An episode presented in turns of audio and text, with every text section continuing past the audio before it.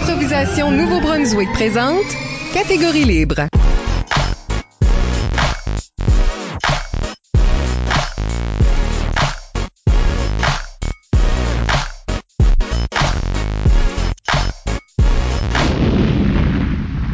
Bienvenue à cet épisode de Catégorie libre, l'émission qui vise à enregistrer des entretiens avec les improvisateurs et improvisatrices du Nouveau-Brunswick pour faire un survol de leur carrière et de leur démarche artistique, mais aussi débattre les grandes questions qui entourent le jeu de l'improvisation. Au microphone, Michel Albert, à mes côtés, c'est-à-dire virtuellement, ma co-animatrice Isabelle Gauguin. Allô? Catégorie libre est une production d'improvisation au Nouveau-Brunswick que vous pouvez écouter version podcast sur Apple Podcasts ou sur YouTube. Notre invité aujourd'hui est Mireille Blanchard. Mireille Blanchard commence son trajet à l'école aux 80 de Dalhousie comme joueuse étoile, puis se rend à la Ligue d'improvisation du campus universitaire de Moncton, la Licume, où elle joue six saisons en 1994 à 2001. Pendant quel temps elle participe à cinq coupes universitaires, remportant le prix de la meilleure moyenne à Saint-Boniface en 1998 et est en liste pour joueuse la plus cuite à celle de Laval en 2000. Première présidente de l'Association des anciens improvisateurs universitaires du Nouveau-Brunswick, l'ANSI-UNB, elle est instrumentale à la création de la Ligue d'improvisation acadienne où elle jouera et organisera pendant quatre ans. Aujourd'hui, on peut la voir que trop rarement à des matchs spéciaux comme le match d'improvisation pour la prévention. Mireille, bienvenue à l'émission. Merci beaucoup. Merci d'être ici.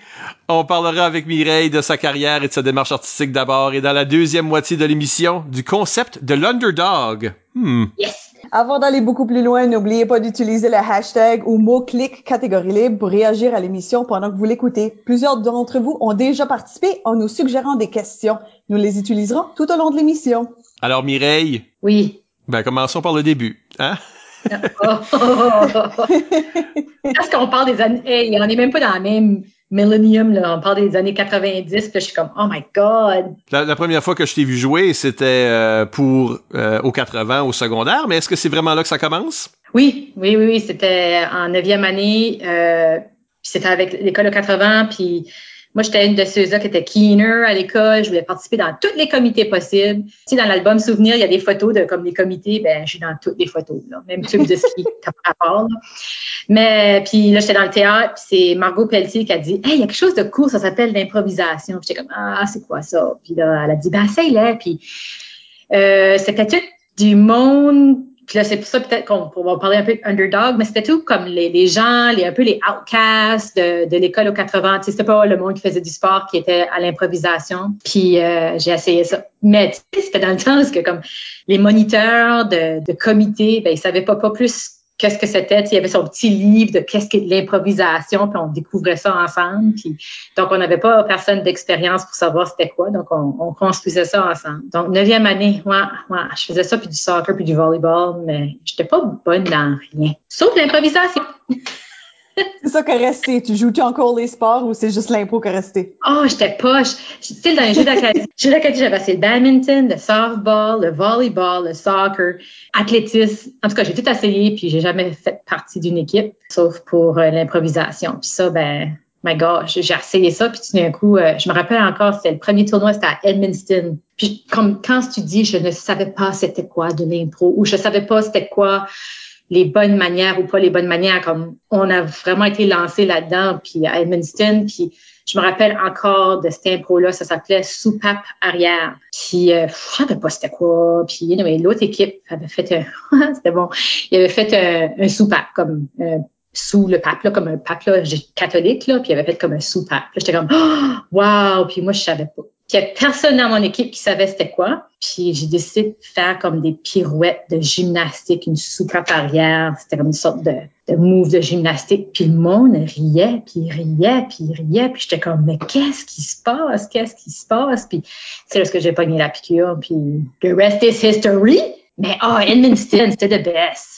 Je me rappelle encore, leur coach, c'était Albert Roy, puis il avait venu me voir après cette game-là, puis il avait tout dit, wow, t'as du potentiel, toi, t'es vraiment bonne, puis anyway, la tête, pou, a commencé à enfler, puis c'était ça qui était le début de ma carrière. Y a-tu essayé de te faire déménager à Edmundston pour que...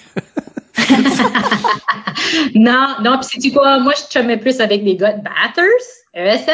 Moi, j'avais une meilleure connexion avec eux autres, mais en même temps, Edmundston, my God, je les aimais aussi. Boom, puis Ticas, puis euh, tu sais, cette gang-là.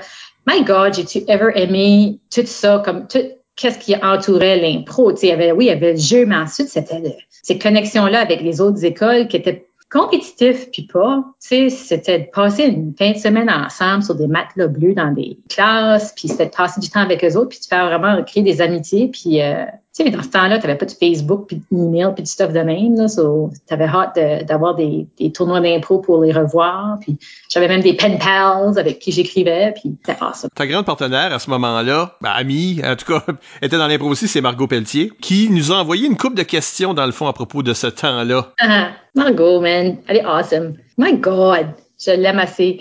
Elle, c'est grâce à elle. Non, mais c'est vraiment elle qui était comme ah ouais, Mireille, essaye-toi, essaye-toi. Puis elle a toujours été euh, mon number one fan, mon number one cheerleader, euh, puis number one comme partner in crime pour les impros. Euh, J'embarquais avec elle, puis quel plaisir. On, avait du fun ensemble. So, thank God pour Margot. Ben, une de ces, une de ces questions, c'est justement sur le temps du secondaire.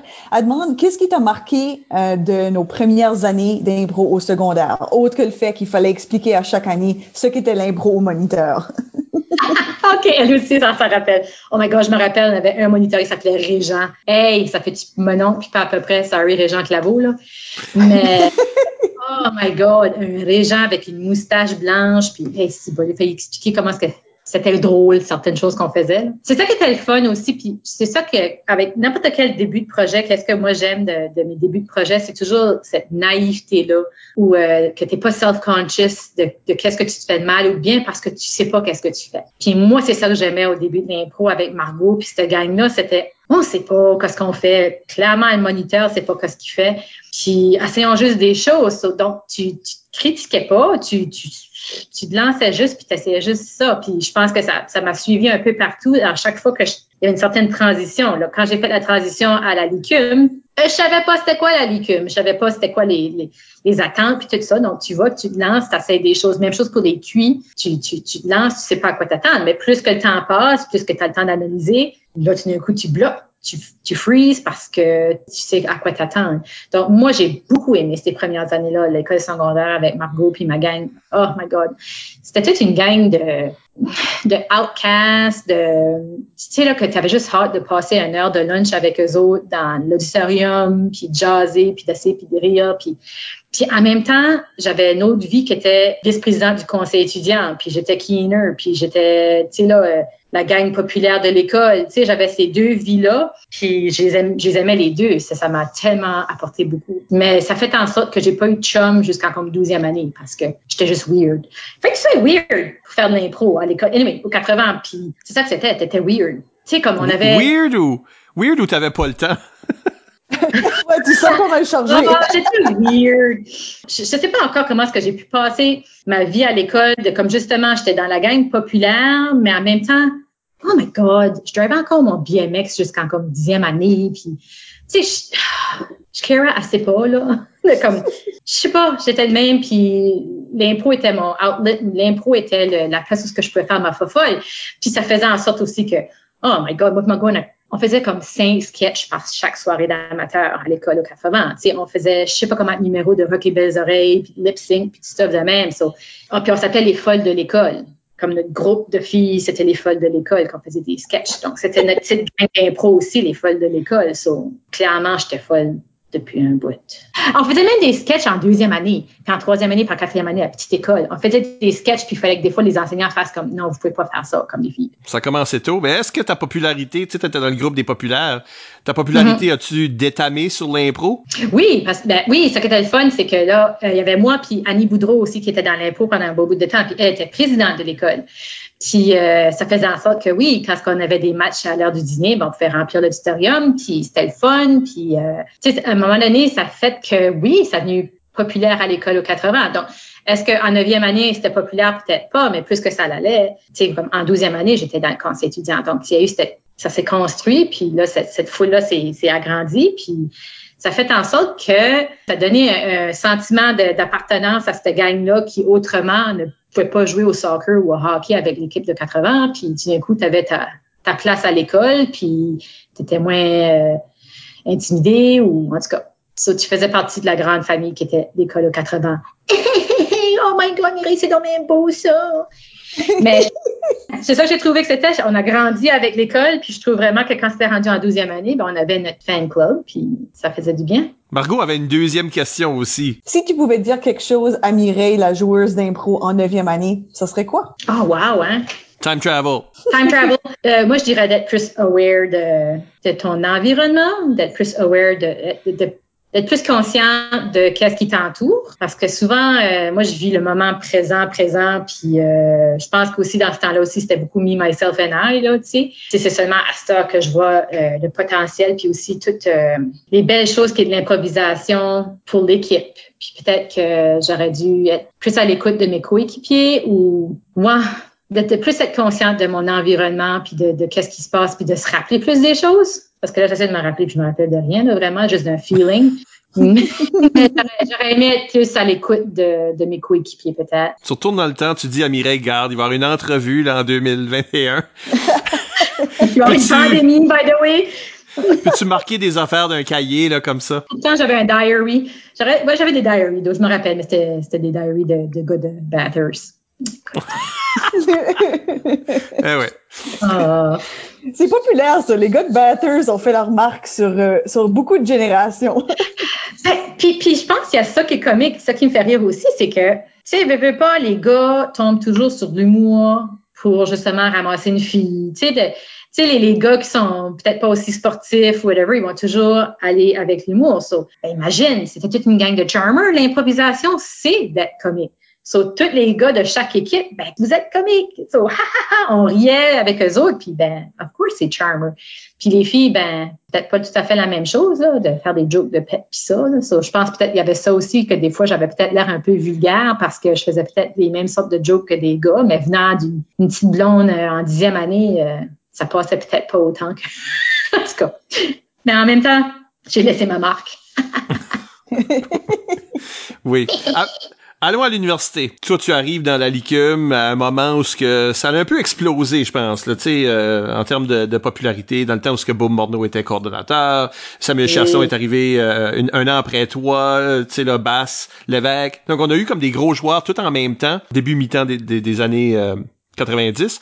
Comment tu as vécu cette expérience-là, toi? C'était euh, cacophonique, comme c'était, je savais pas où me anchorer, je savais pas où m'accrocher parce que justement, ça bougeait tellement, puis c'était tellement des grosses personnalités. So, moi, je vais de l'école où ce qu'on a ma petite gang, puis ensuite des tournois de temps en temps à chaque lundi soir avec une grosse foule, puis des personnalités très fortes. Puis, tu sais, veux, veux pas, moi, j'étais l'étoile de l'équipe. Puis, tout d'un coup, j'ai une Mimi puis une Nat qui sont là. Tout d'un coup, c'est comme deux femmes fortes. Ah, OK. Puis, c'était du monde de, de, de, de, gros calibre. Puis, tout ça. Donc là, euh, petit poisson euh, dans une océan. Tout d'un coup, je lève dans quelque part où je suis comme, wow, OK. Je me fais diluer un peu, puis il faut que je fasse ma place. Puis d'un coup, tu aussi du monde euh, du Québec comme Pascal Gervais, puis euh, des Régents Claveau, puis OK, euh, c'est qui c'est tout ce monde-là? J'ai tellement dû avoir... Puis je pense que dans ma vie, il y a peut-être des moments où j'avais peut-être l'air stock-up, où je voulais pas parler à du monde ou quelque chose de même, mais au contraire, j'étais juste figée de à qui je parle, veux-tu même me parler? C'est ça, là, comme tu sais, quand c'est un party, puis t'es comme, oh, qu'est-ce que je connais, qu'est-ce que je connais, à qui est-ce que je peux m'agripper, puis c'est comme, fine, je reste la soirée avec toi, tout bad pour toi, parce que t'es la seule personne à qui je fais confiance, whatever. So, c'était pas mal ça que c'était. C'était, oh, j'étais petite mini parmi euh, des, gros joueurs. Très intimidant. Puis je sais que par la suite, il y a d'autres mondes qui arrivaient, puis ça, je veux dire, peut-être j'avais l'air stock-up, mais Là, c'est toi qui es intimidante après. Ben, je sais, puis je sais qu'il y a du monde qui me dit ça, que oh my God, c'est Mireille Blanchard, puis oh my God, Mireille Blanchard a ri ma joke. Je me rappelle encore de Juliane Lapointe avec qui j'ai travaillé à Radio-Canada. Elle était comme, je me rappelle encore quand ce que Mireille Blanchard avait ri ma joke. C'était, ça fait mon tournoi. On se comprend-tu? Moi, j'étais juste assise dans l'auditorium de je sais pas trop quoi, puis j'ai ri d'une joke, puis, tu sais, je réalisais pas l'impact que j'avais sur certaines personnes même Geneviève Arsenault, tu sais, là, comme, oh my God, Mireille, puis tout ça, puis je, oh my God, j'étais assez awkward, je sais, comme, so, c'est tough de, de ensuite de, de, vivre ça puis de dire oh my god la dernière chose que je vais faire c'est de t'intimider ou de ne pas te parler je suis juste friggin awkward je en tout cas j'ai un attention span of a fart tout ce que je, je sais pas sur quoi focuser so So, moi, quand j'arrivais à l'université de Moncton, c'était ça, c'était sur quoi focuser. Puis, euh, tout d'un coup, mes, mes petites jokes de pet euh, passaient peut-être pas, ou mes béquilles, ça marchait moins bien dans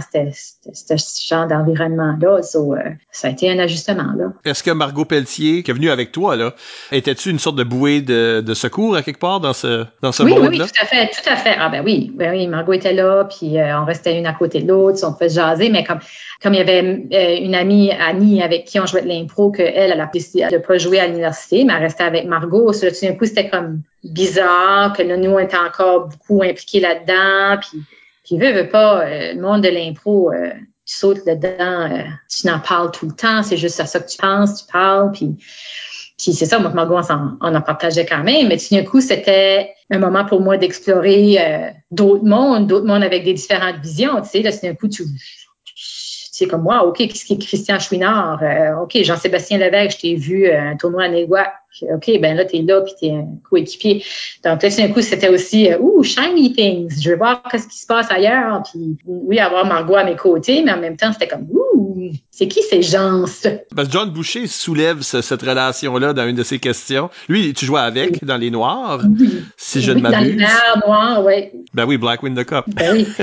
Oui, puis John, John Boucher, ben c'est ça, c'est tout du monde avec qui euh, j'avais peut-être vu un tournoi ici puis là à l'école secondaire, puis d'un coup, c'est je les voyais à chaque semaine, à chaque lundi, puis John même là était dans le même, même programme que moi, on était en histoire ensemble, donc on, on se voyait dans nos cours aussi.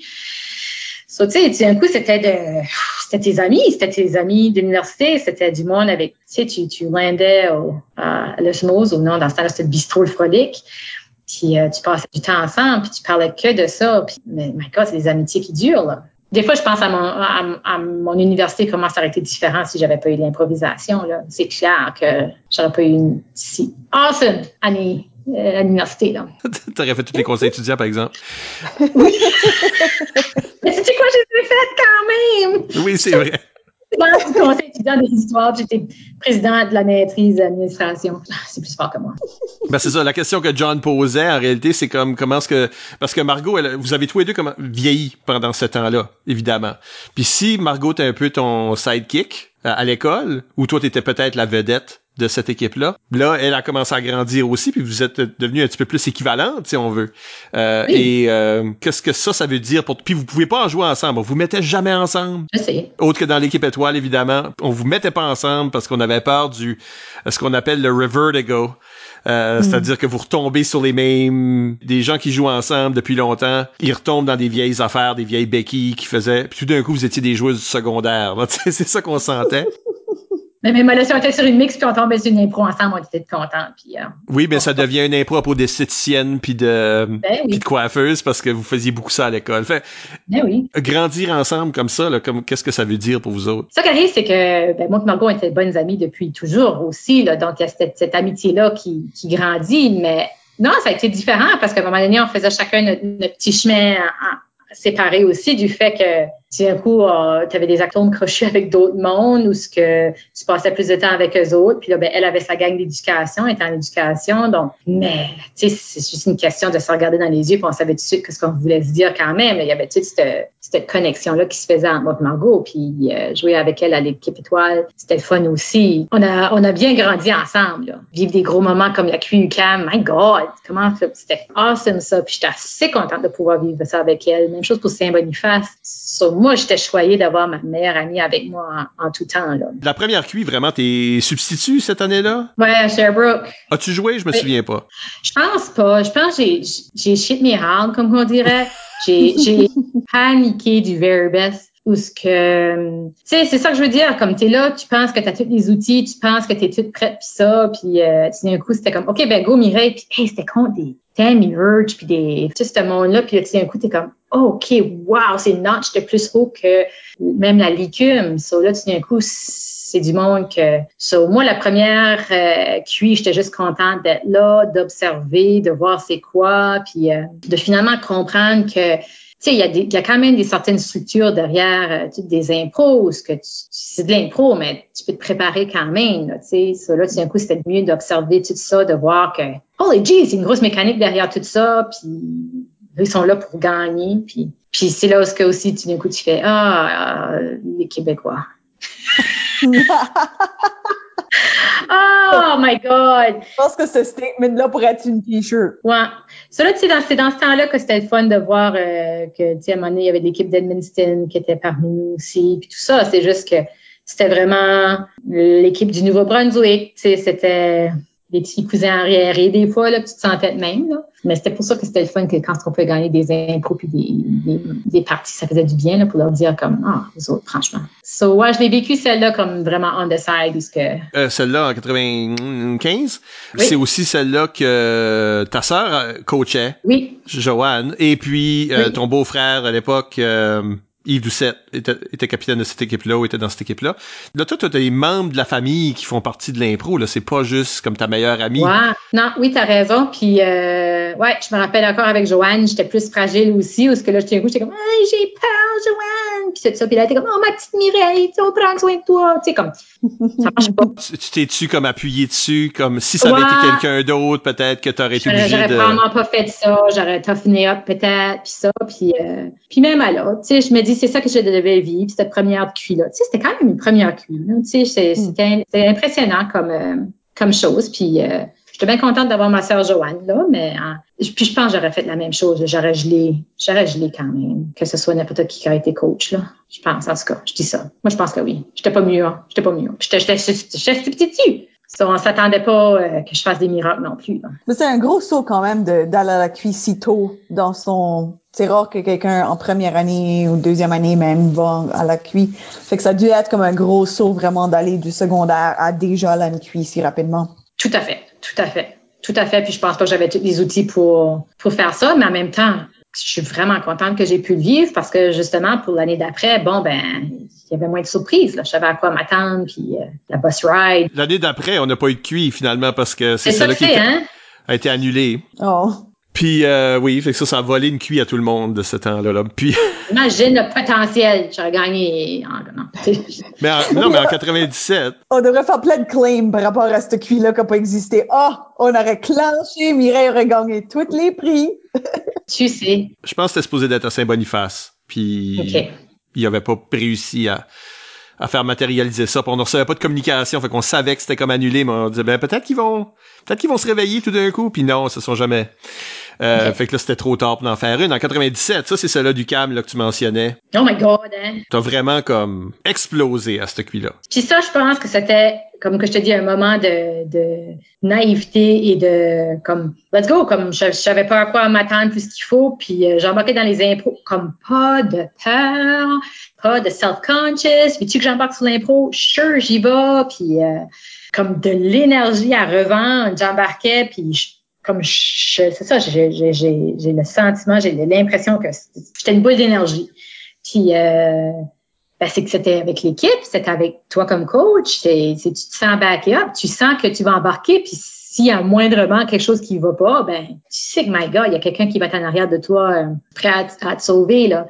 Ça, so, je filais comme si j'avais un safety net dans toutes les impôts que je pouvais rien faire de mal, puis, euh, puis qui fait en sorte que tu as de la confiance. Puis, puis aussi, je pense que on passait beaucoup, beaucoup de temps à pratiquer, à parler de ça. Donc, clairement, ton cerveau aussi est, est prêt pour ça. Tu sais, parce que tu, quand tu n'en fais pas, c'est dans ce temps-là que tu es moins vite, puis tu, tes réflexes sont pas là. So, my God, on parlait que de l'impro. On faisait des soirées d'impro, des pratiques d'impro.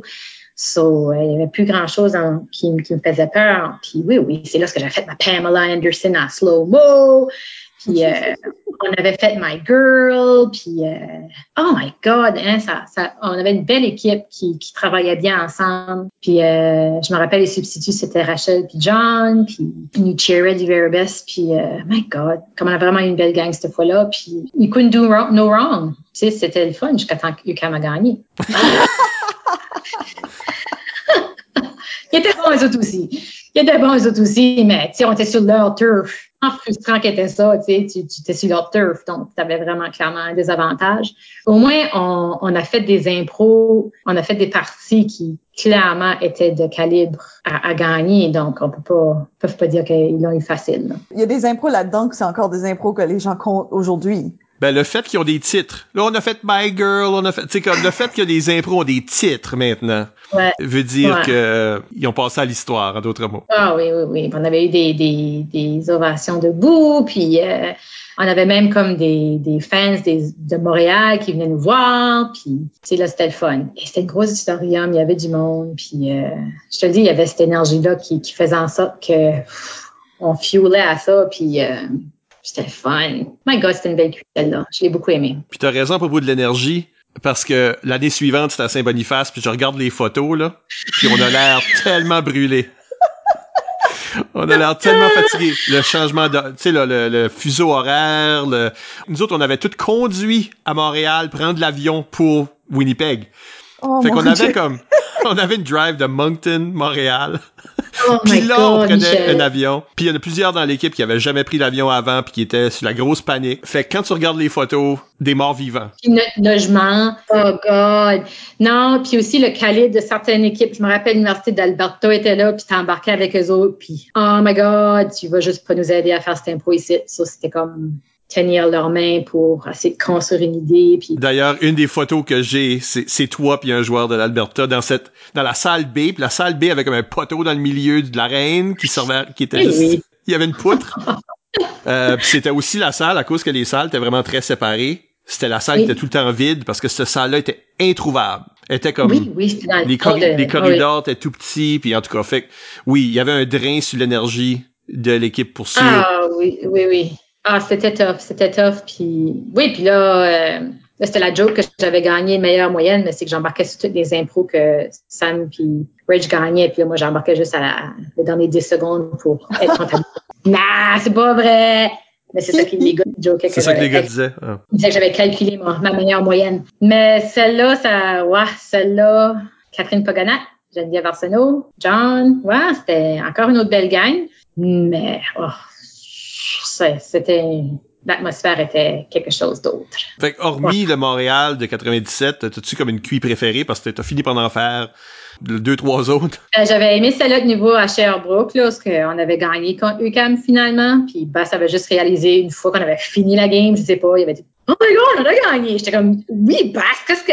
Allez, ça, je me rappelle ça. Puis sinon, la cuite de Laval était bonne aussi, où ce que j'ai. C'était-tu ma dernière cuite? Je pense que oui, hein? C'était ma dernière cuite, c'était celle-là de Laval, puis euh, en 2000, je sais pas trop quoi. Ben, il y a une Laval en 2000, puis il y a une... euh, je pense que Sherbrooke est après ça. OK. Puis il y a aussi un bout que t'étais parti, n'est-ce pas? C'est comme, t'as fait ton Oui, bac, été- t'as décollé. J'ai fait ma maîtrise. Puis là, pendant ma maîtrise, j'ai fait deux autres années. Puis je pense que c'est celle-là que j'avais à Laval. Puis euh, ouais, j'avais eu vraiment du fun celle-là aussi. Puis ouais, oui, j'avais quasiment gagné euh, joueuse cuit. So ouais, je l'avais beaucoup aimé celle-là aussi. Puis euh, André Roy, avec qui j'avais joué celle-là. Puis euh, Louis-Paul. Oh my God, c'est fun ça aussi. Ouais, ça c'était des, des belles cuits, mais tu sais, tu, vis ça différemment à chaque fois. Puis c'est comme que je te disais, à, à chaque cuit, tu- ta confiance s'effrite.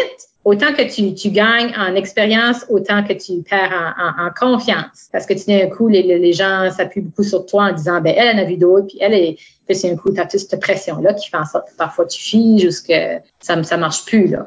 Oh my God, c'est vraiment comme un diagramme. Ouais, c'est ça. So, t'as, plus d'expérience, mais ta confiance, descend.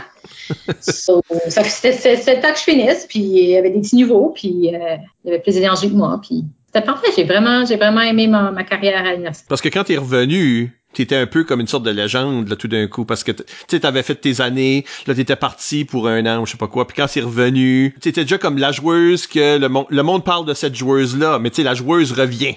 Oh, comeback. Oui, oui. J'ai été faire un pèlerinage, puis euh, watch out.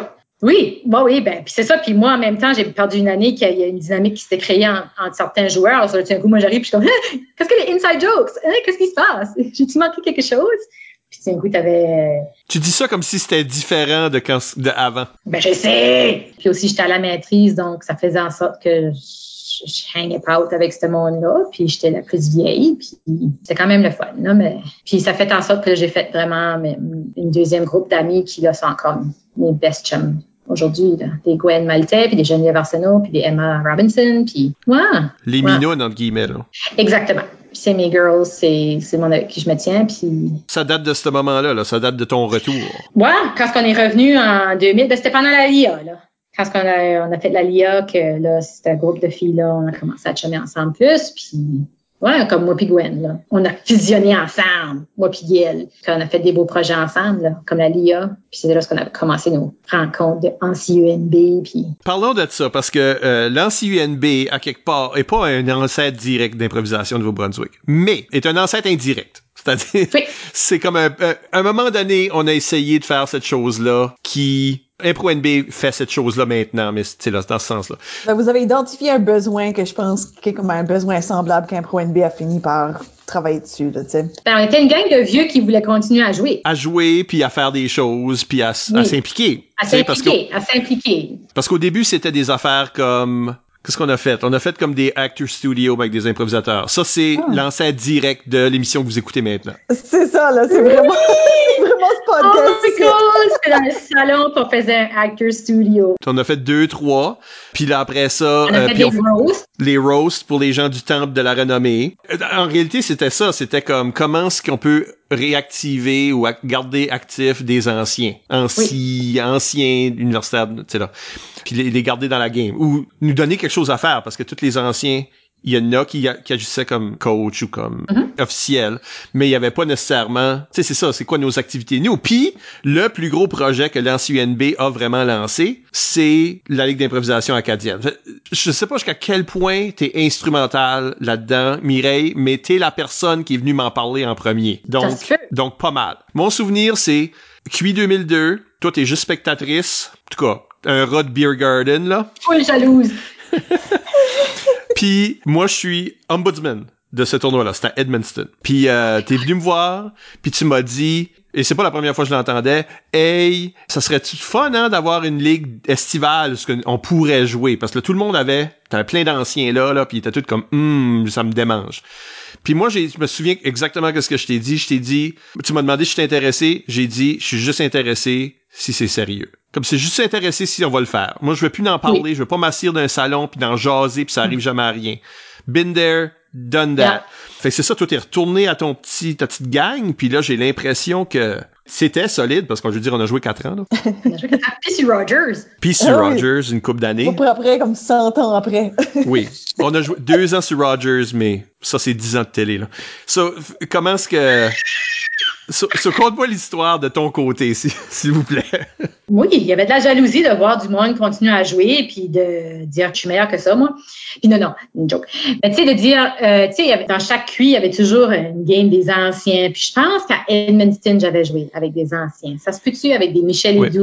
Puis, puis c'était comme, Colin, c'est le fun, c'est Puis clairement, j'étais pas encore écœurée. Puis euh, je voulais encore jouer. Puis tout ça. Puis oui, c'est entre nous autres que tu d'un coup de la jasette. Dans ce temps-là, j'étais avec Robert, je pense. Puis il y avait du Samuel Chiasson là-dedans aussi. Puis là, tout d'un coup, c'était comme, ben, on le fait dessus, on le fait pas, let's go. Gwen était dans le portrait aussi, clairement. Hein. Puis là, tout d'un coup, cette ça tombait en place. Puis tu avais un, Marc Chouinard qui voulait aussi euh, quelque chose à l'Empress l'été. Puis vraiment, toutes les, les, étoiles se sont bien alignées pour que ce soit possible, ce projet-là. Donc, moi, je pense que c'était un timing parfait parce que tout d'un coup, le monde a juste voulu. Puis euh, tout le monde voulait donner un effort. Puis c'est comme ça que ça a commencé, vraiment. Et je me rappelle encore chercher des commanditaires pour les chandails. Puis qu'est-ce qui va faire les bandes. Puis je pense que c'était la sœur à Basse Geneviève qui avait commandité telle chose pour euh, le trophée. Donc, c'était la Coupe Geneviève Levac. Donc, tu voyais que c'était comme un effort collectif de tous les côtés pour que ça fonctionne. Puis,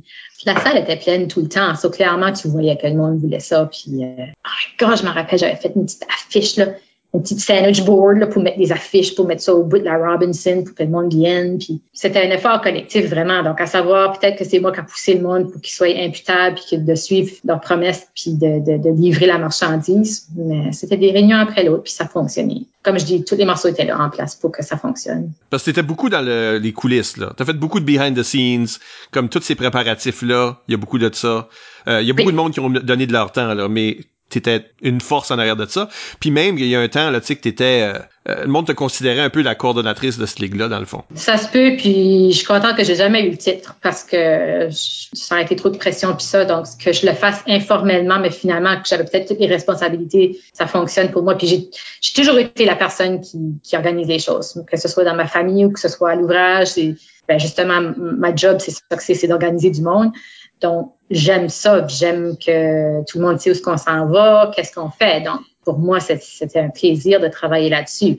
Voilà, après quatre ans, à un moment donné, tu fais, OK, y a-t-il quelqu'un d'autre qui veut aider? y a-t-il quelqu'un d'autre qui veut le faire? Mais je pense que ça c'était correct de le faire parce que je jouais aussi, qui faisait en sorte que j'avais mon fun aussi. Là. Je m'amusais. Puis, puis il y a du monde qui prenait le lead aussi sur différentes choses, là, comme je peux penser juste à Put avec tous ces différents thèmes de, d'arbitre puis de soirée avec toi, Michel, qui fait en sorte que je pouvais m'amuser aussi. Là. Il y a des choses qui se passaient que je n'organisais pas puis que I just lived it, là, comme je m'amusais juste puis ça. Mais ça, ça a été quelque chose. Tu sais, puis crime de Rogers qui embarque avec Geneviève puis Philippe Saint-Onge. Oh my God, tout d'un coup, c'était comme bigger than, où ce que t'es comme, holy jeez, OK, ça, c'est une ligue de garage qui finalement, euh, les caméramans qui s'en viennent ici, puis qu'il faut penser à la, télévision, puis les grosses analyses de jeux, puis oh my God, oh, je n'en ris tout de suite. Mais, my God, hein? ah, je ris! Je ris de ce que c'est devenu! Oh! ben, ben, notre ami Michael Babel a envoyé quelques questions au sujet de la LIA. Écoute ça. Euh, oui, euh, Michael dit euh, ton implication dans la LIA à l'extérieur de la glace était grandiose. C'était quoi les plus gros challenges? C'est quoi la plus grande chose que tu changerais et t'aurais remplacé Phil Saint-Onge avec qui?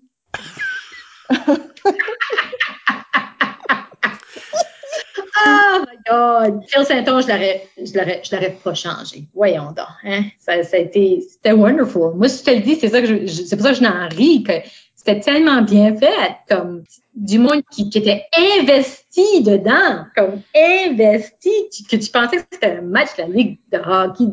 Anyway, ça me fait rire.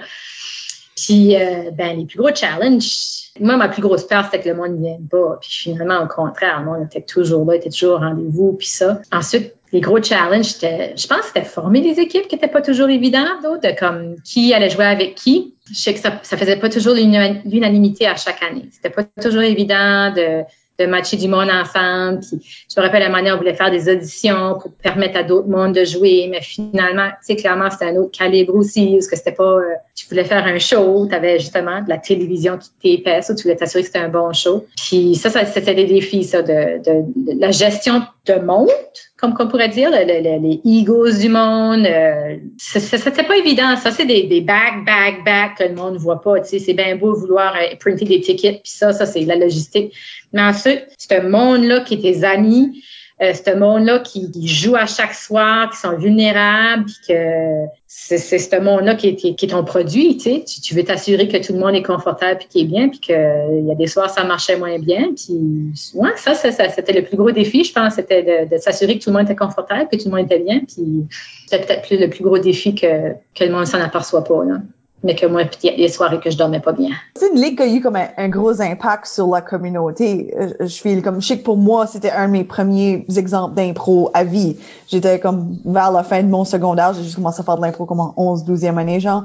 Puis c'est une des premières occasions de voir de l'impro que j'ai eu. Puis je pense que je suis pas la seule qui a eu ça. Puis je pense que même juste à travers la télé, ça a beaucoup été vu à travers ça. C'est-tu quelque chose que vous pensez qu'allait peut-être arriver, que ça allait peut-être offrir plus de visibilité pour l'impro ou c'était juste comme un, un side effect? C'était un side effect. Moi, c'était c'était pour le fun que je faisais ça. C'était très égoïste. C'est comme que je disais, c'est une gang de vieux qui voulaient continuer à jouer ensemble. Puis par ricochet, ben, il y a eu ces, choses-là. Mais c'est comme que je te dis, comme que j'ai dit à propos de, tu sais, comme de Juliane, ou ce que, tu sais, oh my God, Mireille, moi, je jouais, puis je, je savais même pas ça en tête, de qui était dans la salle. Tu sais, oui, il y avait du monde que je reconnaissais, mais ensuite, à savoir c'était quoi l'impact. Mais là, avec du recul, hindsight, tu fais, holy jeez, ben oui, tu as un coup de voir ce monde de jouer, puis de consommer ce jeu-là, je peux voir que ça doit avoir un impact. Puis aussi, comme étant une fille, la fille qui est comme forever stampée sur ma personne, ben, si j'ai pu inspirer d'autres filles à jouer, puis de jouer à un jeu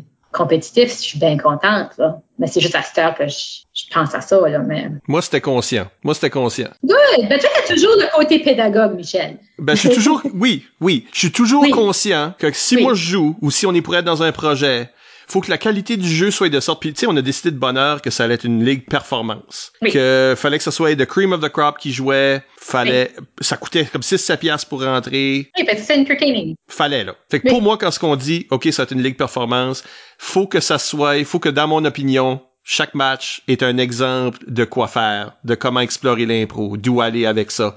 Moi, je voulais, je veux toujours, quand ce que je joue, qu'il y ait une leçon d'apprise pour le monde qui regarde ou que ça soit un bon exemple Ouais. d'impro. Chaque game que tu joues est ambassadrice pour ton jeu. Wow! T'es deep, toi?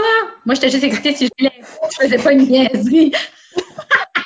Ah, wow! Vois-tu, moi, je pense que j'étais très premier niveau. Quand ça venait à jouer, très premier niveau, parce que c'était comme une impro après l'autre. Penses-tu que c'est ça que c'est euh, ton jeu? Penses-tu qu'il y avait pas euh, trop, tu penses pas qu'il y avait de subtilité dans ton jeu ou? Aucunement. Aucunement. Moi, survival, survival, survival. J'embarquais sa patinoire, dear God, peux-tu toffer cette trois minutes ici sans avoir l'air épaisse. Survival. Puis là, je finissais l'impro. Yes, high five, high five, high five. Yes, je l'ai eu. Colin. Puis, euh, yeah, j'ai gagné le, la- le match. Ou j'ai pas gagné le match. Move on, prends une bière. Semaine d'après. Parce que c'est un peu ça ta réputation, ou quand, ça que les gens qui jouent avec toi se souviennent beaucoup, ou t'ont souvent renvoyé un peu comme en joke, là. Mais c'est le, t'es en caucus, tu donnes ton idée, Mireille te regarde, elle fait, hein? Oh my God. As-tu pas la photo parfaite de moi qui est même, là? Hein? J'en j'en ai probablement plus qu'une. Mais est-ce C'est une des que, choses. C'est une des main choses que j'ai retenues. La terreur, la peur, la terreur de holy shoot, j'ai pas compris le concept de ce coq. pas, je veux pas t'embarrasser avec ça, mais, tu sais, il y a un moment donné qu'on t'a même suggéré, on t'a même envoyé de faire un, tu sais, un examen de surdité, Oui, au cas où. que j'étais sourde. Mais je, je comprends pas vite. Qu'est-ce qui se passe dans ma tête? Je, je sais pas clairement, mon hamster, des fois, il, il me craque, je sais pas. Mais, jeez, de Colin, hey, oh, pauvre gars, comme je suis là, puis ils ont la meilleure idée pour moi, là. Ils ont la meilleure idée pour moi, puis ils ont 20 secondes pour la transmettre. Puis la, la dernière deux secondes, je fais, hein? Puis là, ils font, tasse-toi de là, Mireille. Puis là, t'as Sam qui va, puis il va faire une femme, parce que moi, j'ai pas pu, parce que je comprenais pas plus dans le siège. Puis je suis comme, ah, c'est ça qu'il a dit, hein. Dirais-tu qu'à cause de ça, tu t'es genre habitué à, à jouer sans caucus, que tu te filais pas rattaché au caucus? Tu pouvais juste jouer? Ben oui, mais j'étais toujours en arrière, comme j'étais toujours trois secondes plus tard au maritime, là, tu sais, c'était, c'était en marche. Oh, oh, oh, oh, oh. Puis je pense que c'est ça, la terreur, puis la panique, puis le, le moment présent, parce que j'embarquais, puis c'était, tu pouvais pas aller plus avec gut feeling que moi, parce que, puis même là, des fois dans des impros, que je commençais une mix avec une autre équipe, que ça prenait du temps avant que je comprenne, qu'est-ce qu'elle essayait de me dire. Tu sais, du coup, c'était comme il fallait quasiment qu'ils me le disent. Alors, nous allons prendre une marche là-bas pour ensuite rencontrer mon père qui comme, Jeez, tu comprends pas, là, j'essaie d'être naturel. Puis je suis comme, hein? Hein? Qu'est-ce que, moi? Oh my god, j'ai dû être tannante à jouer avec des fois. Écoute. Je sais pas. Yves Doucet te demande, il dit, t'as tendance à déparler, à lire tout croche, à guess à comprendre tout croche. As-tu des euh, meilleurs mireillismes? Ben, my God, il y en a tellement. Hein. My God, vous avez du fun avec ça. Caroline, j'ai des cheveux blonds, puis peut-être que, ouais. Moi, je pense que je suis dyslexique. Je suis dyslexique à certains. Ben, tu sais, il y a du stuff de même où je comprends mal, ou je comprends pas les subtilités, ou, très naïve, euh, gullible. So, oui, on a du fun avec moi, c'est clair. Comme... Mais je suis smart. Je suis smart. Je vous promets que je suis vraiment smart. Ben, Yves se reprend un peu parce qu'il demande aussi, euh, il mentionne que plusieurs de tes collègues d'impro et de la revue acadienne, parce que ça, ça a été un tremplin pour vous autres de faire des shows pour le, Hub- le festival Hubcap et après ça pour la télé, se sont lancés dans le stand-up. T'es bien plus drôle que la majorité d'entre eux, y compris yours truly, il dit. Pourquoi n'as-tu pas fait le saut toi aussi? Le stand-up, c'est pas quelque chose qui t'intéressait? Hmm, non. Parce qu'à un moment donné, tu disparais de, tu disparais un peu de la sphère publique, là. Oui, j'ai deux enfants. Ah! Ah. J'ai des enfants, puis there you go. Je suis la typical euh, femme qui a des enfants, puis qu'on me voit pas, puis que les hommes continuent leur parcours. Puis... Mais ouais, comme à savoir, si j'avais resté dans les projets, comme vois-tu, j'ai fait dix ans de revue acadienne dans deux saisons à la télé. La troisième, c'est Ouais. Geneviève Arsenault qui l'a fait parce que justement, je venais d'avoir un bébé. Puis ensuite, les gars ont continué, eux autres, avec leur revue acadienne, juste les gars, pour un autre deux ans, je pense. Puis là, c'est là que, comme André Roy a transformé ça en spectacle de stand-up. Mais vois-tu, ces gars-là ont toujours vécu dans cet environnement-là. Puis c'est ça, je veux dire que l'impro, puis tout ça, si tu, tu, pratiques pas ton, ton cerveau avec ces réflexes-là, tu le perds. Tu le perds. Donc, à savoir, si j'avais resté avec cette gang-là, peut-être je serais en train de faire du stand-up parce que je serais toujours en train d'en parler, de m'écouter, d'en consommer. Euh, Pourquoi je suis plus comique qu'eux autres? Voyons donc. Mais de me rendre vulnérable comme ça, puis d'être seule. Puis, mais avec l'impro puis la revue acadienne, j'avais toujours du monde autour de moi. C'était une affaire d'équipe, là. Que moi, je suis très confortable avec ça. Je suis pas toute seule. Mais là, d'être toute seule, je suis pas sûre que je serais capable de faire ça. Là. Parce que même quand on faisait plus jeune, c'était en duo avec Margot ou en groupe avec les, les folles de l'école. Où, où, j'étais tout seul, mais je savais qu'il était là. Tu sais, il y avait toujours cette présence-là, il y avait toujours ce safety net-là, comme que je te dis, qui, qui, qui, était là, qui faisait en sorte que je pouvais me péter à gueule, mais j'étais pas tout seul. So, ça faisait moins mal parce que tu avais quelqu'un qui te ramassait par la suite. Puis, un bon, bon c'était bon, ça m'y restait bon. Tu sais, c'était juste l'encouragement que tu avais besoin. Mais... Puis, je suis que la communauté de stand-up, c'est la même chose. Tu t'encourages en, vous autres. Puis, euh, mais quand même, tu es tout seul, c'est ton, c'est ton toi. Puis, euh, ou que je jouais vraiment en tant que personnage. Tu sais, comme moi, la revue acadienne, j'ai aimé ça, mais j'étais toujours un personnage. Tu sais, l'improvisation, c'est toujours un personnage. J'ai jamais mis règle en char. So, à savoir du stand-up, mais en tant que personnage, peut-être plus, là. Mais oui, plus comique. Ben oui. Mais, ben oui. Of course. Puis ces jours ici, quand on réussit à te sortir des mythe, pour jouer un, match d'impro. Euh... Gross me out, Michel. Tout ça dur? Oh, je voulais vomir. Jamais de la vie, je sais pas dans quel contexte je voudrais jouer de l'impro de nouveau. Mais j'ai joué de l'impro à Hamilton pour euh, la prévention du suicide, qui était un sujet qui était important pour moi. Donc, je me, je me dis, oui, je vais jouer. Puis on parle de que ça faisait des années que j'avais pas joué. Puis, euh, tu as décidé de me mettre capitaine, winner. Capitaine, c'est un bon poste pour quelqu'un que le monde veut le voir, mais qui m'a dit, je veux pas jouer beaucoup. Ben, c'est ça. Ben, c'est ça. J'ai pas aimé ça, parce que des fois, je, pose des questions, puis fait que je punch, puis je suis pas capable de puncher.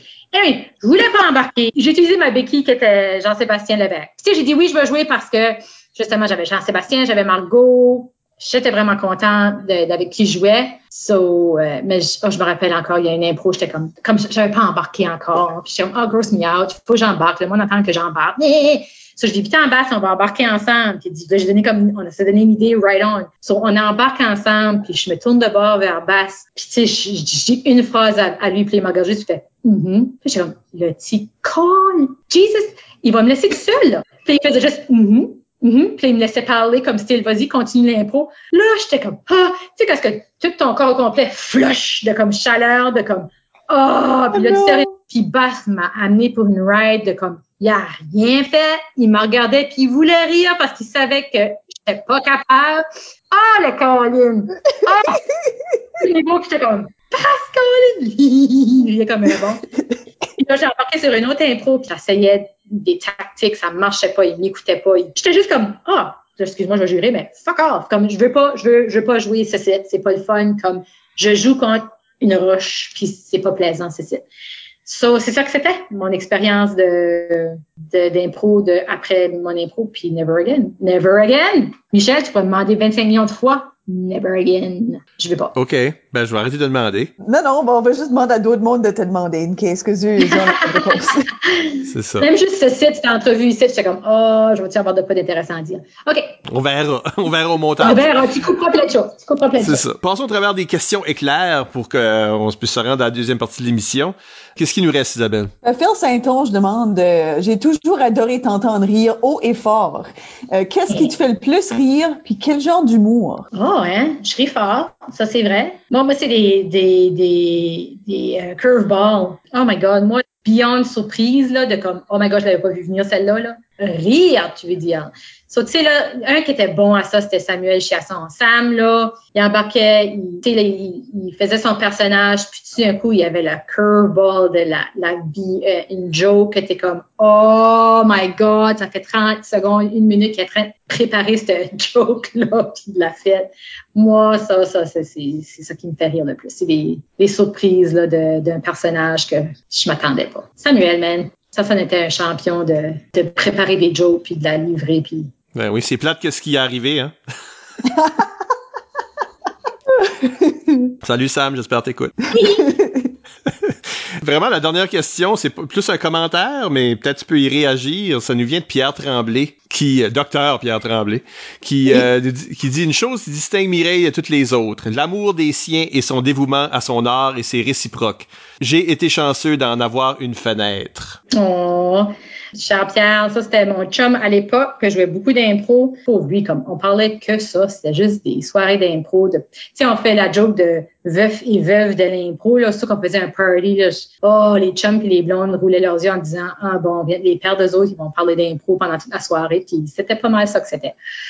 Puis euh, oui, il a pu vivre euh, mes, mes, mes, grands moments de carrière d'improvisation. Puis euh, oh, ça n'a pas dû être évident tout le temps là, de, de hang out avec nous autres. Puis déjà, Pierre avait déjà un petit peu de background. Là. Il a joué avec euh, Christian Chudor à l'école. Il a joué une année à l'ICUM. So, ouais, mais ouais, ça, ça, ça faisait que c'était une clique. Tu faisais tout avec ce monde-là. C'est ça que c'était. C'était ta vie. C'était l'impro du lundi au dimanche, tu sais, là, c'était ça que c'était. Puis le plus que tu es ensemble, le plus que tu as comme un vocabulaire, le plus que tu as comme un, une façon d'être.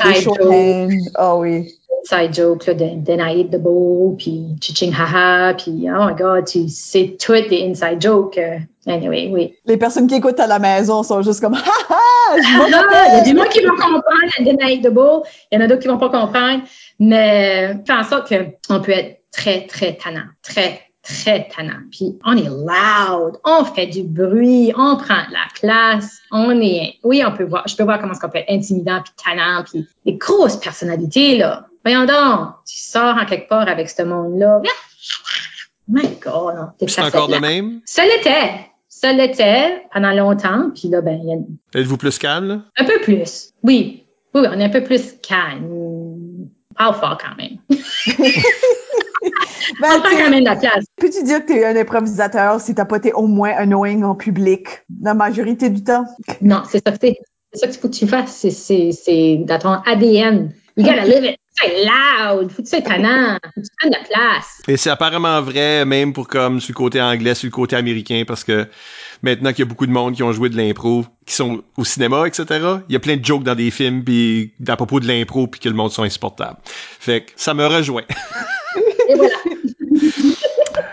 Donc, on va prendre une légère pause à ce point-ci et au retour, on va parler d'Underdog avec Mireille Blanchard. Fait qu'à tout de suite.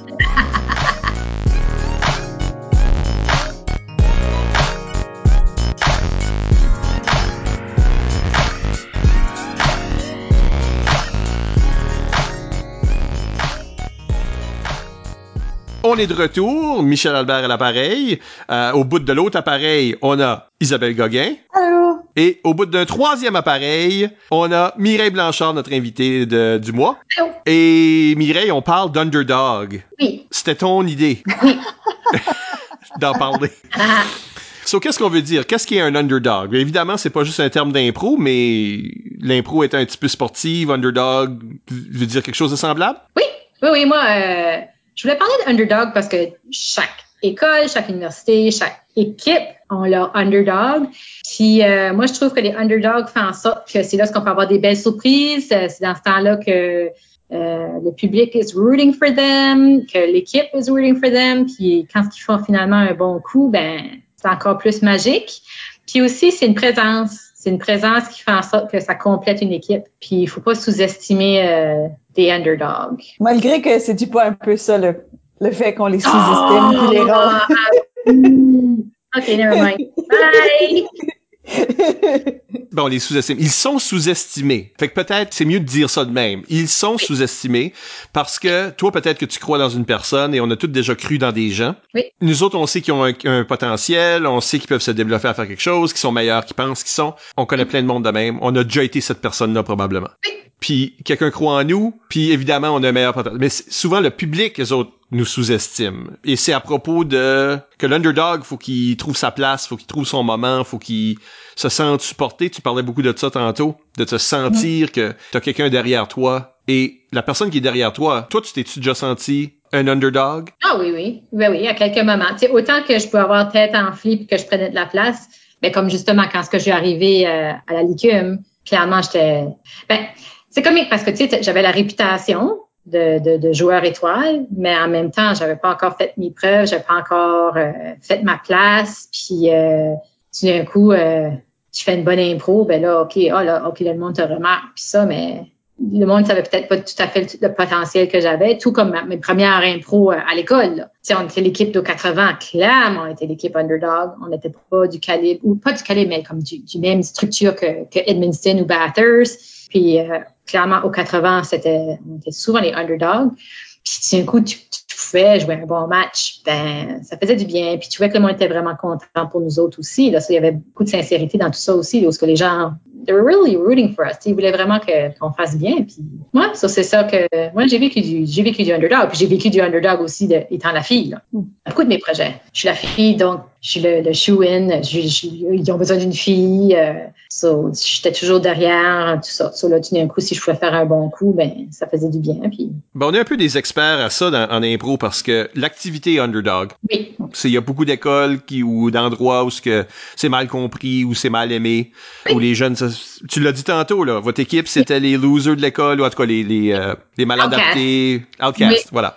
Mais ça, c'est vrai dans beaucoup d'écoles. Fait que ton activité, tu la sens mal aimée, t'as une activité d'underdog. Fait que quand, quand tu réussis, quand ce que le monde reconnaisse les bienfaits, quand ce que t'as fait un bon spectacle, puis que le monde vient te voir, puis tu sais, le monde pense que, là, tout d'un coup, le monde pense que l'impro est cool, ben c'est le même effet. Le mystique de l'underdog, si je comprends bien, c'est vraiment comme, c'est la chose qui devrait pas réussir, qu'on veut qu'ils réussissent, mais que tout est contre. Tout est contre. Puis là, ça réussit. Fait que, dans le fond, t'es es dans un film de, de sport. C'est un film de Disney. Puis c'est beautiful, puis tout le monde est comme, yeah, ça c'était T'es un Mighty Duck. oui, quack, quack, quack, c'est là, c'est comme, c'est le loser que finalement euh, gagne le Grand Prix, puis euh, tout le monde l'aime, tu sais. Puis oui, t'as raison, comme nous autres à, à l'école aux 80, c'était ça que c'était. Puis, mais qui fait en sorte que c'est très inclusif, comme puis je trouve qu'il y a eu beaucoup d'underdog à la licume aussi, puis on les accueillait. Tu sais, comme on les accueillait, peut-être qu'on se moquait des autres des fois aussi, là, mais, mais on les accueillait, puis on, les faisait jouer, on, souhaitait qu'ils gagnent, on souhaitait qu'ils performent bien, puis même si ça marchait pas tout à fait, on était là pour les encourager, puis tout ça. Donc, tu, tu, tu voulais, tu voulais qu'ils sortent leur potentiel comme personne. Puis je trouve que c'est ça qui est le fun avec l'improvisation, c'est que il y a un potentiel incroyable d'épanouissement de, de, personnes. Puis nous autres, c'est ça que c'était. Comme une équipe d'impro de, aux 80, tu peux pas avoir plus éclectique que ça. C'était, c'était n'importe quoi, c'était n'importe qui, puis on, on, les accueillait à bras ouverts, là, comme il n'y avait pas de jugement, puis on voulait que l'équipe fonctionne, on voulait que tout le monde ait leur moment, puis, euh, puis ça, c'était ça qui était une équipe, tu sais. Puis t'avais tes underdogs là-dedans, bien sûr. Puis là, s'ils pouvaient faire de quoi de bien, ben Jeez, de Colin, t'es-tu content? L'équipe gagnait dans ce temps-là. Tout le monde gagnait. Le public gagnait. Tout le monde gagnait quand tu avais un moment où c'était comme, wow, on vient de vivre un moment. Wow! puis, puis, puis, les lancers de Moncton, on a été underdog souvent aussi, là, quand on arrivait à des pros de de UCAM, puis de Laval, puis le cousin arriéré de, de l'Acadie qui arrivait, puis que tout d'un coup, euh, on faisait bien, puis tout d'un coup, oh, on avait comme quelques fans de plus, puis oh, d'un coup, tu à Saint-Boniface, il y avait du monde qui avait fait des affiches de On, t'aime Sam, puis tu d'un coup, tu avais c'est l'élément surprise aussi que tout d'un coup, tu es comme, hey, wow, t'as une minute, là, ils ont du potentiel, les autres, puis c'est le fun. C'est un peu ça j'allais dire, que nous autres, on a été tellement... Pas de raison d'être de, de, faire semblant que t'es le gros chien à Moncton. Parce qu'aussitôt qu'on va à Montréal pour, pour ce tournoi-là, tu redeviens le petit chien. Mais c'est ça qui est intéressant avec le fait que comme une même personne peut être l'underdog ou pas l'underdog selon le contexte. Un capitaine de l'équipe étoile euh, dans la licume est pas un underdog nécessairement, tu sais. Mais là, aussitôt qu'on se transplante dans un autre contexte, pareil comme tu tu peux être euh, le gros poisson d'un petit pond euh, au secondaire, puis arriver dans une ligue civile ou une ligue post-secondaire, puis tout d'un coup, t'es mini, là, tu sais. Je pense beaucoup à, à, Samuel, euh, Samuel Chasson euh, à la QUCAM, là. Parce que, comme tu dis, l'année d'avant, il n'y avait pas eu de tournois. Donc, Samuel n'avait pas joué un premier tournoi. Donc, ça, c'était son premier tournoi. C'était à la QUCAM. So, ta, ta buddy, qui arrive de la Mecque. Samuel. Et on s'aimait pas au début, moi puis lui.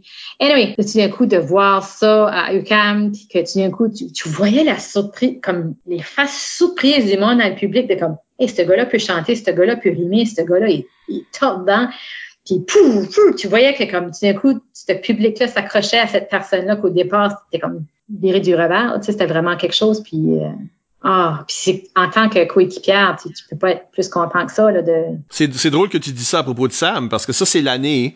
On a parlé tantôt un peu, mais cette année-là a venu le moment où on, on allait faire jouer les substituts parce que c'était comme des périodes de comme 40 minutes. Sais-tu quoi? On va faire jouer les substituts une période, ça c'est déjà l'équivalent d'un match. Puis Oui. euh, fait que Rachel a joué un match, puis John a joué un match. Je pense qu'ils l'avaient mérité aussi pendant le Oui. Pendant l'année. Mais il fallait choisir quelqu'un qui allait s'assire pendant ce temps-là. Quelqu'un du même genre.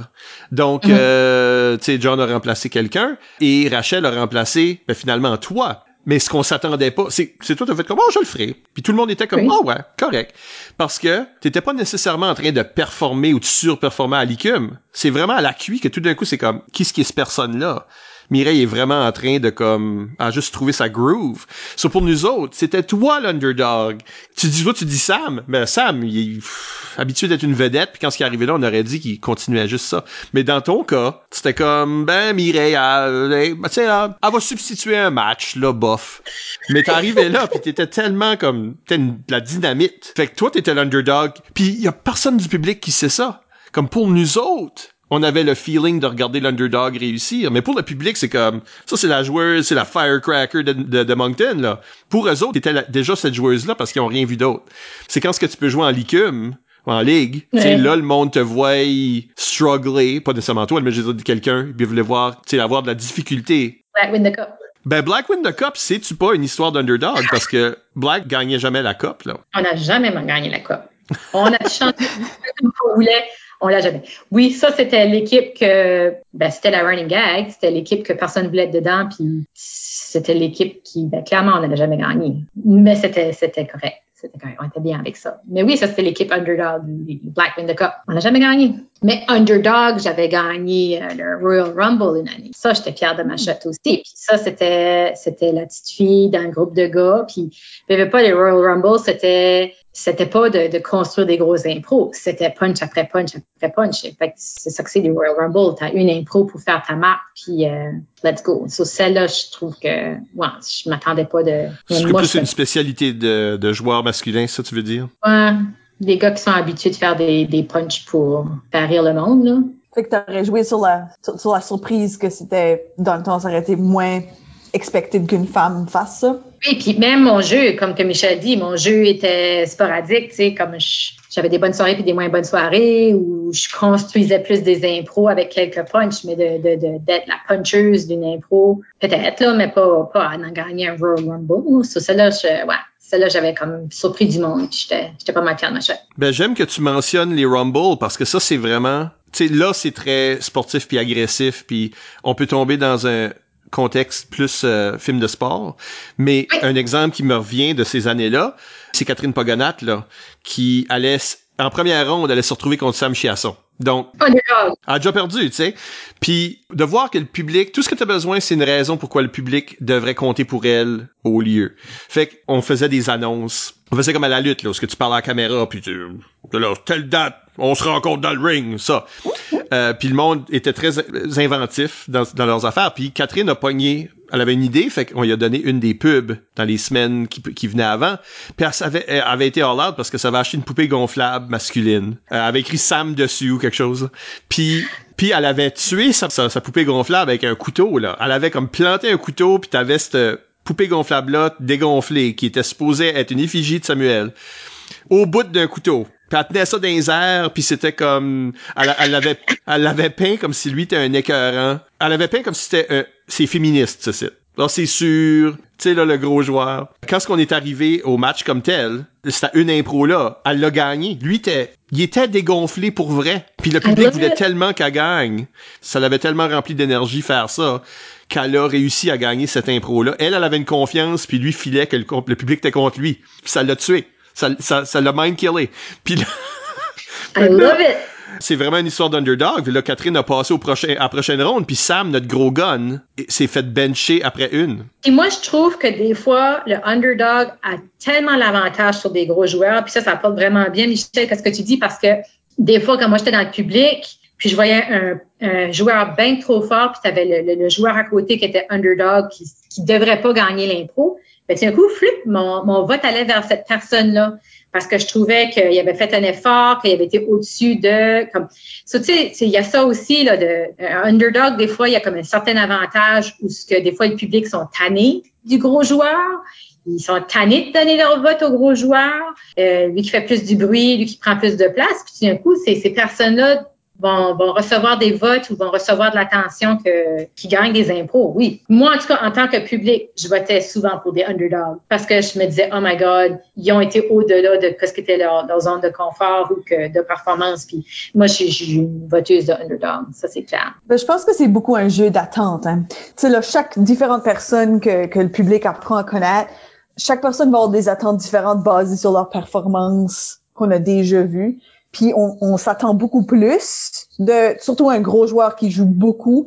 À m'amener, c'est vraiment facile de se tanner. Mais aussi, je trouve que la comparaison entre les deux peut être comme, ah, oh, c'est ça. Ils ont envoyé le gros gun comme squasher le petit joueur qui, c'est là, qui n'a pas vraiment comme encore trouvé sa place. Vote pour le petit joueur parce que des fois, t'es comme, je ne veux pas le vote de pitié, je ne veux pas le vote de pitié. Que tu l'as, t'es comme, ah. Oh. Ben, il y a le vote de pitié, mais il y a le vote anti-complaisance aussi, parce que je pense que dans, dans l'exemple que Isabelle donnait, mon problème, c'est pas, ah, oh, c'est de mesurer, parce que des fois, tu te vires de bord, puis c'est ça le match. C'est ça que c'est. T'as oui. pas choisi d'aller contre le petit joueur, c'est juste, c'est ton tour. Puis des fois, ton tour est plus souvent à toi que normal. Mais mm. l'idée, c'est que, des fois, c'est comme, ah, le, le joueur qui voit le petit joueur fait comme, bof. Ouais. J'ai pas besoin de me forcer pour gagner cette impro et je ne me force pas. Et moi, si je suis dans le public en train de regarder un joueur qui est supposé d'être bon, juste le phone in, là, être comme juste ordinaire, je ne veux pas voter pour lui. Fait que ça prend pas grand chose pour que le so-called petit joueur ait mon vote. Il y a juste besoin de, comme tu dis, faire un effort puis être là puis être présent pour -hmm. que peut-être je vais voter dans ce sens. C'est pas vrai que la majorité du public pense comme ça, parce que la majorité du temps c'est pas de même que le vote tombe, mais il y a oui. rien que je trouve plus déplaisant qu'un bon joueur qui se force pas. Ça, jaillit ça au bout. Mais surtout pour un œil d'un public improvisateur qui regarde des improvisateurs jouer, je pense qu'on a un œil pour ça. On, on, réalise beaucoup plus facilement. Surtout si on connaît les joueurs, on les a vus jouer beaucoup.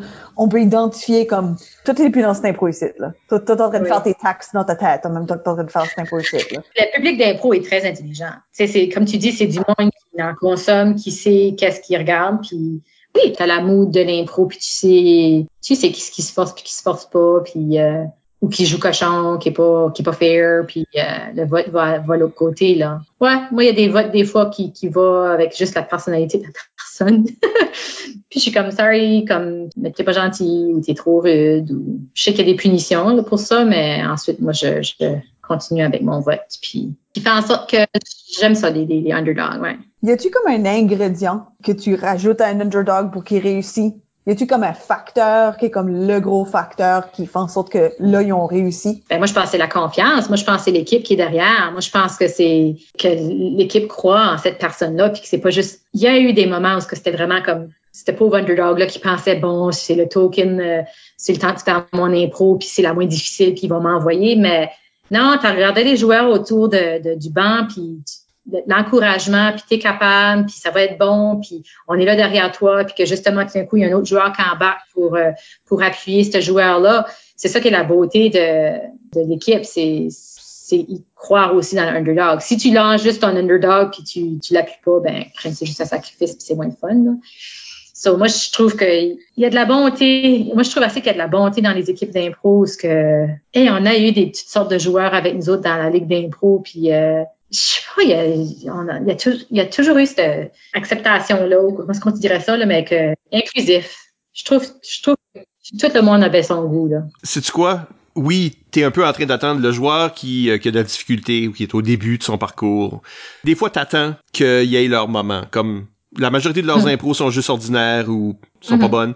Puis éventuellement, ils vont en jouer une bonne ou des fois par erreur, ils vont en jouer une bonne ou ils vont dans bonne impro au bon moment. Oui. Mais il faut pas oublier que les bons joueurs, là, on en joue mmh. des mauvaises. Oui. Ah. Nous autres, on se fait pardonner nos mauvaises. Je dis nous, là, je suis en train de nous inclure dans oui. ça, mais tu sais, un bon joueur se fait pardonner ses mauvaises impros parce que en général, il y a plus de bonnes que de mauvaises. Fait que pour le joueur qui, qui a de la difficulté, c'est l'inverse. L'underdog, c'est l'inverse pour le moment. Oui. Faut accepter que nous autres aussi, on joue pas tout le temps des bonnes impros non plus. Fait que je pense que l'impro est un petit peu hard-coded. Je pense que c'est vrai pour tous les sports parce que sinon le monde serait pas en train de euh, de produire des, des tu sais, là, des films où que l'histoire est toujours à propos des underdogs. I guess c'est ça qui est le plus intéressant pour un public. Oui. Mais en impro, la tradition, c'est de donner la troisième étoile à un underdog, par exemple. T'as raison. Faut t'accepter que toi, tu vas en jouer des mauvaises. Donc, ça veut dire que des fois, dans une telle impro, toi, tu vas être l'underdog. Quand tu vas à la cuit, tu vas être l'underdog. Moi, contre euh, Sam Chiasson, je suis un underdog. Il y a, plein de circonstances où ce que tu vas être l'underdog soudainement. Ça, je pense qu'il y a peut-être bien un meilleur respect pour ça. Mais ce que ça me dit vraiment, tu dit qu'il y a de la bonté dans une équipe. Mais je pense qu'il y a aussi une bonté, comme ça prouve la bonté innée de l'être humain. Non. Non, mais tu sais, il y, a du mauvais monde, là, je suis d'accord. Mais si on a tout comme l'envie que l'underdog gagne, que c'est ça qui est le bon narratif. Il y a personne qui regarde un film de sport qui fait comme bon finalement ils ont battu les euh, les Mighty Ducks là, c'est le temps, voyons, ils sont pas bons. Ils sont pas bons. Ils sont pas bons, voyons donc, comment ça se fait qu'ils gagnent à la fin du film? Personne veut voir ça personne veut voir ce film-là, c'est pas une bonne formule de film. Non, non. Ça, ça, ça veut dire, fait même le public qui est là, puis qui voit, mm-hmm. on n'est pas en train de nommer aucun joueur qui sont des underdogs dans nos têtes, mais tu vois l'underdog réussir. Et c'est ça, c'était la magie souvent de Moncton à l'étranger. Là, quand ce qu'on allait jouer au Québec, le, talent est là. Ça, il y a personne qui a gagné des impros parce que il était simplement l'underdog, mais le public faisait comme ah cette équipe-là que je pensais qu'elle allait être rien parce qu'elle vient d'une petite région que je connais pas, ou je mm-hmm. comprends pas leur, je vraiment aucun de leurs accents, mais ils m'ont fait ah. rire ou ils ont fait quelque chose d'intéressant. Tu sais là, ça devient, qu'est-ce qu'ils appellent là? Comme là nous autres on dit underdog, mais à Radio Canada ils appellent ça comme Cendrillon. C'est l'histoire oh, Cendrillon. Et on l'a vu, nous autres, euh, au jeu de l'Acadie, quand l'île du Prince-Édouard a remporté à la fin. Je veux dire, ces jeunes-là avaient jamais joué ensemble avant ce moment-là. Ils avaient peut-être bien joué un match avant ça de leur vie. Mais tous les jeunes avaient comme un background de théâtre qui était comme déjà cultivé puis allumé. Puis ils amenaient quelque chose qu'on n'était pas habitué de voir des autres équipes qu'on connaissait peut-être mieux. En tout cas, les juges ont tombé en amour avec cette équipe-là. Les votes ont généralement tombé de leur côté. Ils ont jamais eu comme de blowout. Mais ils ont gagné même la finale. Fait que ça, ça, démontre comment ce que le monde veut que l'underdog réussisse. Puis après ça, des médias, c'est comme, oh, faisons plein de, reportages sur l'impro parce qu'ils ont eu une histoire Cendrillon, on veut voir des Cendrillons. ben, je pense que c'est, je pense que c'est pas intéressant euh, regarder quelqu'un qui est déjà haut rester là ou aller slightly plus haut. Je pense que c'est mm-hmm. intéressant voir un cheminement, voir comme l'évolution. Puis ça, c'est très humain de, de voir quelqu'un, tu sais là, se développer, réagir à des situations, tu sais là, s'adapter à la réalité. Puis je pense que ça, c'est vraiment engageant. Il y a comme un, genre de narratif qui est juste comme méta dans l'arrière-plan, que c'est pas juste les impros, mais c'est aussi voir des gens évoluer puis changer qui aussi attire l'œil. Mais tu viens attacher au monde aussi, tu sais, comme pour une ligue qui joue à, chaque semaine, là, tu viens attacher à, à, les gens aussi, tu sais, c'est, je peux comprendre que dans un gros tournoi, bon, ben, tu, vis la, fin de semaine, mais euh, une ligue que tu peux aller à chaque semaine, tu viens avoir une connexion avec des joueurs, puis tu vois justement quand est-ce qu'il y a des bonnes semaines et des moins bonnes semaines, puis tu viens avec tes favorites. T'as tes favorites, il y a du monde qui te tanne, il y a du monde qui te surprenne. J'aime beaucoup ça, le, le la longue forme, c'est-à-dire de la ligue. Tandis que d'un tournoi, c'est un pressure cooker, là. tu fais ces opinions-là vraiment rapidement.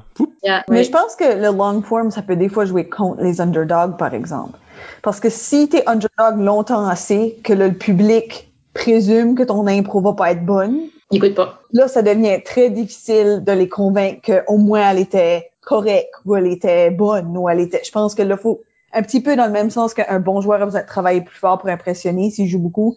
Je pense qu'un joueur qui est consistently pas si bon que ça a vraiment besoin d'éventuellement stepper up beaucoup pour que ça surprend le public. Ben, je suis pas sûr qu'il est un underdog à ce point-là, ce joueur-là. Je pense qu'il y a une catégorie, comme underdog, faut que tu veuilles qu'il gagne. Fait le monde qui sont antipathiques, puis tu peux être bon puis être antipathique, tu peux ah, être mauvais puis être antipathique. Je veux pas dire antipathique, là. Je veux dire Mais antipathique. Comme... Si t'es antipathique, ça peut être que t'étais juste pas bon pendant trop de fois, puis le monde font juste comme ce joueur-là, je suis pas capable. Il, me tanne. Il me tanne. Puis ils peuvent être bons puis pas bons, là. Un mm. joueur qui te tanne, c'est un joueur qui te tanne. Ben, ce joueur-là, tu veux pas qu'il gagne, donc il peut pas être un underdog. Dans la tête d'un membre du public, là, en particulier, cette mm. personne-là ne peut pas être un underdog parce que je veux pas qu'elle gagne. Si je regarde les Mighty Ducks puis je veux pas qu'ils gagnent, ils sont pas des underdogs, ils sont juste fatigants. fait que dans le fond, c'est le public qui décide si t'es un underdog ou non.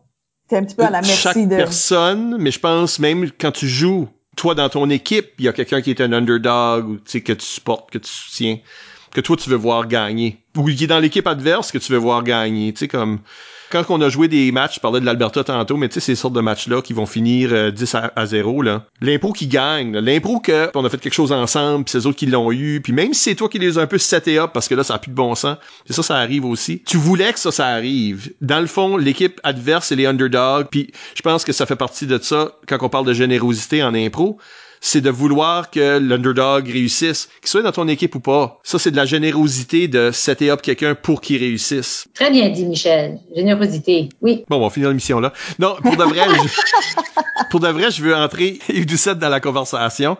Euh, le voici. Alors non, mais Yves, c'est qu'il pose une question qui implique quelque chose. Et c'est là ah, quelque chose qui m'intéresse plus que... Il dit, je comprends l'avantage potentiel d'avoir une identité underdog. Mais y a-t-il risque de tomber dans le syndrome de l'imposteur? Cela lui parle de quelqu'un qui a choisi ou qui a assumé le rôle, l'identité d'underdog dans une équipe. Comme moi, je suis un under... C'est le même que je me vois. Je me vois comme un underdog. Est-ce que se voir comme un underdog, c'est une vraie position à prendre dans une équipe? Non. Non, il faut que ce soit fait de façon organique faut que ce soit fait de façon naturelle. Tu peux pas décider, eh, moi, je vais jouer mon impro, puis ça va être moi le underdog, puis de temps en temps, là, vous allez me sortir, puis euh, ça, ça marche pas comme ça. Parce que, puis aussi, c'est que tout le monde veut faire mieux. Tout le monde veut faire de mieux en mieux à chaque soir. Donc, tu veux pas avoir cette, cette étiquette-là sur toi de, sinon tu, je sais pas, peut-être qu'il y en a qui étaient bien là-dedans aussi. je sais pas, parce que comme équipe, je le vois. Il y a certains joueurs que, comme pensé à, à, nos, à nos années à la Licume, puis clairement, tu avais des joueurs que voilà ta place, tu restes là, c'est ça que ça va être dans l'équipe.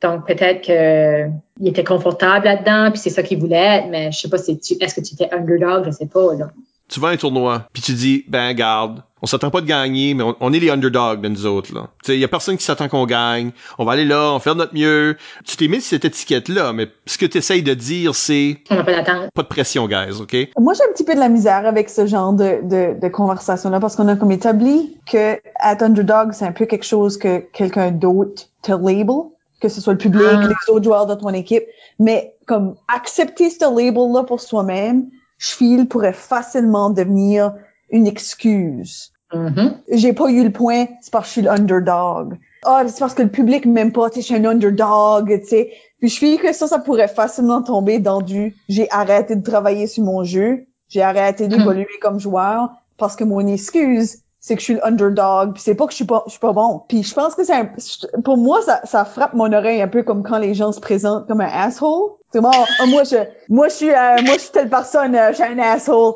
Puis ce genre de choses là, c'est comme. Non, t'as pas le droit de te dire ça. C'est pas décidé pour toi, c'est un truc de cul. c'est ça, tu sais. Mais je pense que c'est comme, t'as décidé de comme t'approprier une identité négative parce que ça a devenu ta personnalité en quelque part que c'est mm-hmm. sorti. Puis je sais pas, moi pour moi ça donne l'impression t'es pas en train de travailler sur toi-même puis de devenir meilleur. Il y a pas nécessairement un vouloir de ça. C'est une excuse pour le status quo un peu. Il y a aussi une incompréhension de qu'est-ce qu'est un underdog là-dedans. Parce que si tu dis, ah, oh, le public l'aime pas, je suis un underdog. Non, non. le, public aime l'underdog, là. By the way, c'est juste pas bon. Oh. Mais je pense que pour le syndrome de l'imposteur thing, ça, ça se pourrait, par exemple. C'est quelqu'un qui penserait qu'il est un underdog ou qui, assumerait l'étiquette. C'est-à-dire, le monde m'a dit que j'étais l'underdog, oui, je le crois, là. Mais je pense que c'est un peu à l'envers parce que, comme on disait, le manque de confiance te force dans un coin où ce que tu sous-performes. Donc, t'as déjà le syndrome de l'imposteur, là. Oui. Tu, tu l'as déjà. Oui. Puis là, tu deviens underdog. Je pense, c'est deux choses pas... Ouais. Yves, nous rejetons la prémisse de ta question. Les underdogs auront toujours mon vote.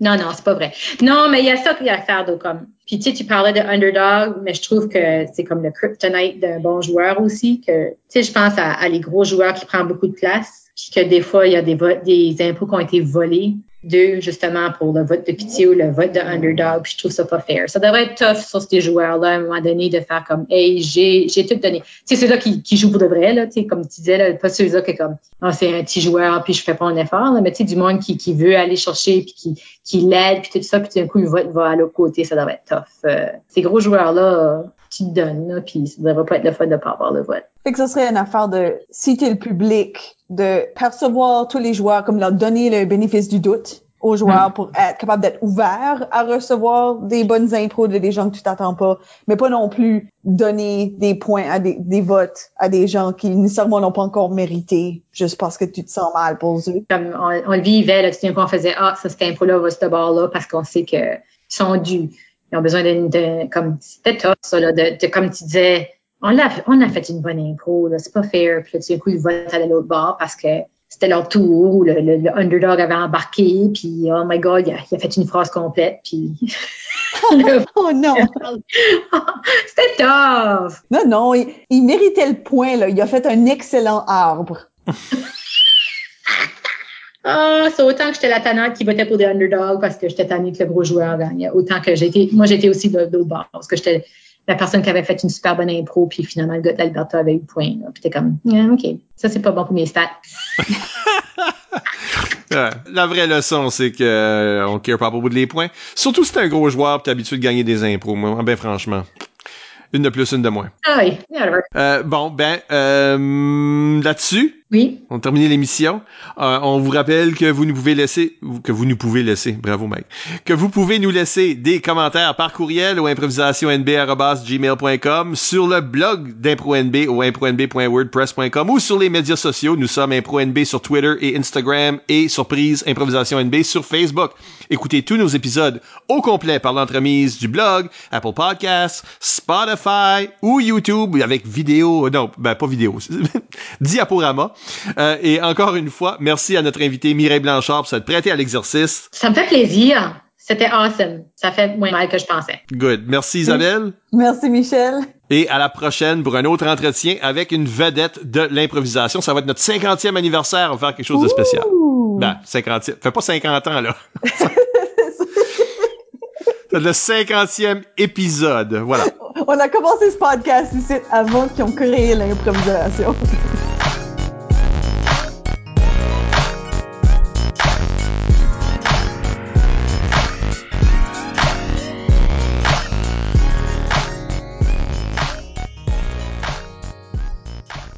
Ben, je vais couper le bout parce que je suis pas capable de le dire, évidemment. non, non, tu gardes ça, intégral. Et ah, ah, ah, et... Puis que ce soit comme Oh, mam, toi pis ton Beastie Boys pis ton impro. Et Blur, Song 2, whatever. Toi pis ton Blur, là, voyons donc, c'est quoi cette vieille musique-là? Wouhou, qu'est-ce qu'elle a dit? Pas cool. Des beaux souvenirs, Michel.